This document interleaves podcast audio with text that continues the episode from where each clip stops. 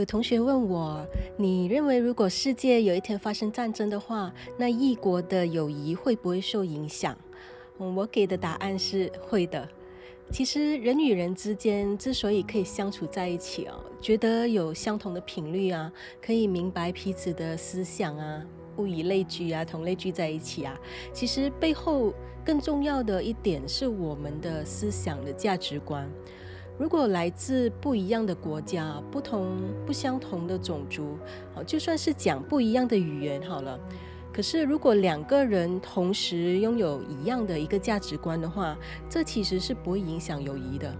可是相反的，如果一个人的价值观是觉得人应该自由的活着，好，应该认为呃自呃为了自己的生活的自由而不断的去努力。可是另外一个人呢的价值观，他却认为说，人应该要活在一个集权的体制里面，啊，应该服从所有设定好的条规。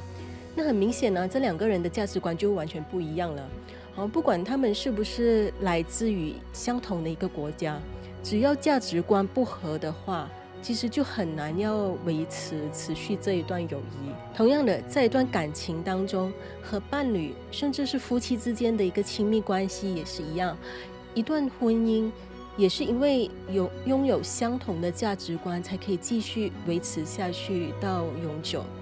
如果一个伴侣呢认为有孩子会拖累自己哈，没有办法享受自由，可是另外一半呢却渴望有家庭啊，有孩子啊，那这两个的价值观的差距实在是非常太大。嗯，千万不要以为哈，为了呃另外一半生一个孩子哦，以为可以因为孩子而改变对方的价值观哦，这是很错误的一个想法。有些人以为结婚或者是为了呃有小孩可以改变一个人。哦，这个是其实对方的性格，或许在有了孩子之后啊，成为了父亲或者是母亲之后呢，可能思想上啊会有一些改变，因为身份不一样了嘛，毕竟责任也不一样了。可是呢，对方的价值观呢，肯定不会因为有小孩而改变的。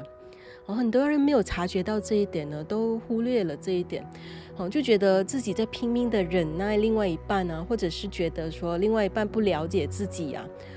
很多的婚姻破裂、感情结束，其实都不是因为两个人因为时间久了性格改变了，或者是因为时间久了要的呃东西不一样了，哈，或者是呃因为时间久了哈，自己有自己想做的事情啊，另外一半有自己的想法啊，这样子，其实这些都不是真正的原因。真正的一段感情的结束，最重要的还是价值观。如果两个人一开始刚初认识的时候，啊，意识到价值观的差距很大的话，其实就不应该再勉强自己继续下去。不管是要好的朋友，还是针对感情里面的另外一半，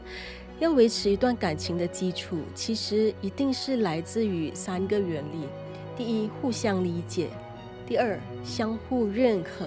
然后第三呢，就是互相庆祝。怎么说呢？永远不要奢求对方能够和自己有同样的一个思想概念，而，有同样的习惯和喜好，因为每一个人都是独特的。哦，我们在这个地球上这么多的生物上，没有一个人。或者是一个生物的基因跟我们是百分百吻合的，就算是双胞胎的基因也好哈，他们两个人之间还是会有区别的。嗯，所以有些人呢，呃，可能是前世修来的福啊，这些累积的福气啊，很庆幸的可以找到跟自己有同样，呃，有接近想法，或者是同样生活习惯，呃，同样爱好的。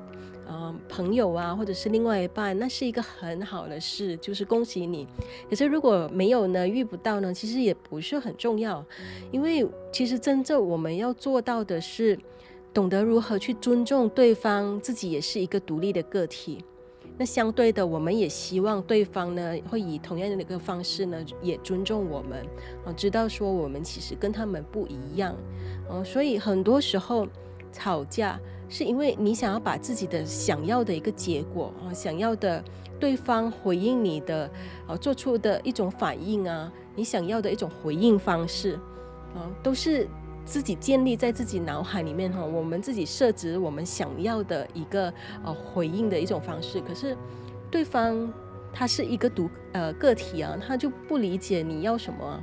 那如果对方所做出的回应啊，或者是反应不是我们预期所想要的那样的时候，那我们就会开始生气，我们会有情绪。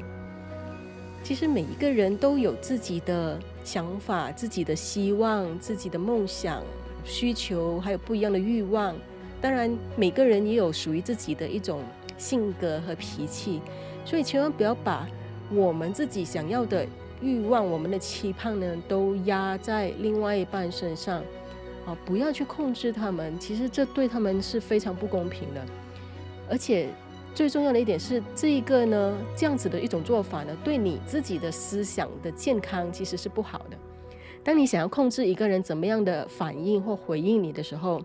然后你得不到你想要的一个结果，你就开始有情绪。那当你有情绪的时候，它就影响你的思绪。当你的思绪不清晰，你就会可能因为情绪说出一些重伤别人的语言啊、话语啊，或者是做出一些伤害到别人的一些动作。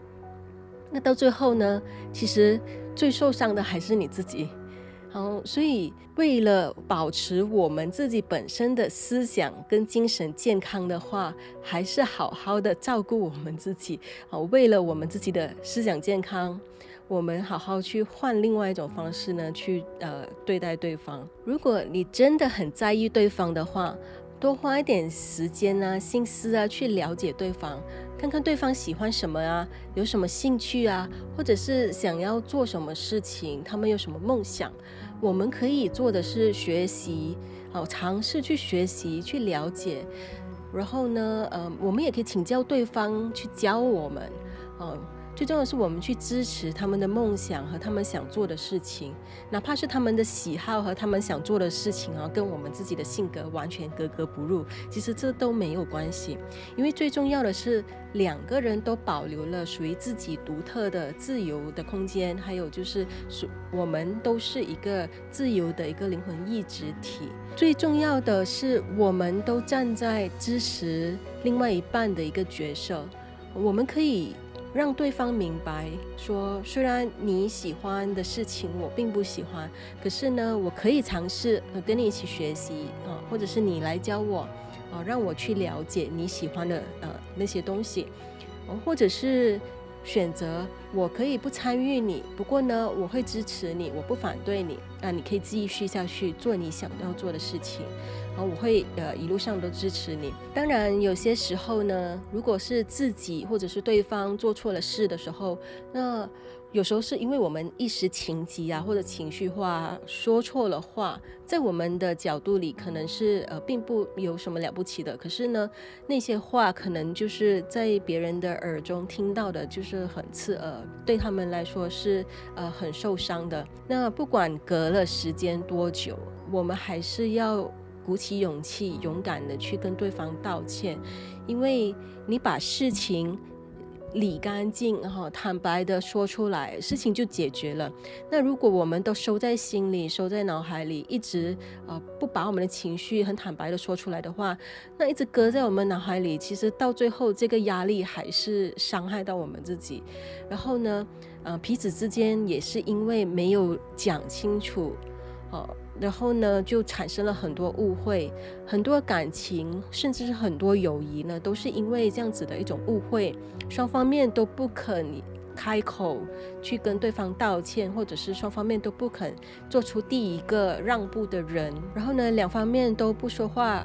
一段友谊，一段感情就这样子莫名其妙的就呃结束了，其实是很可惜的。那你为什么要让人生遗憾呢？很多事情呢，可以在当下即刻解决的事情，如果拖到最后，已经是失去了它的那个意思了。同样的，如果是。对方做了一些事情啊，哪怕是一个很简单、很小的一些动作，那我们也要很明显的去表达我们的感激，要真的是表达出来我们的谢谢，啊，去欣赏对方。很多时候，我们别人对我们好，可是我们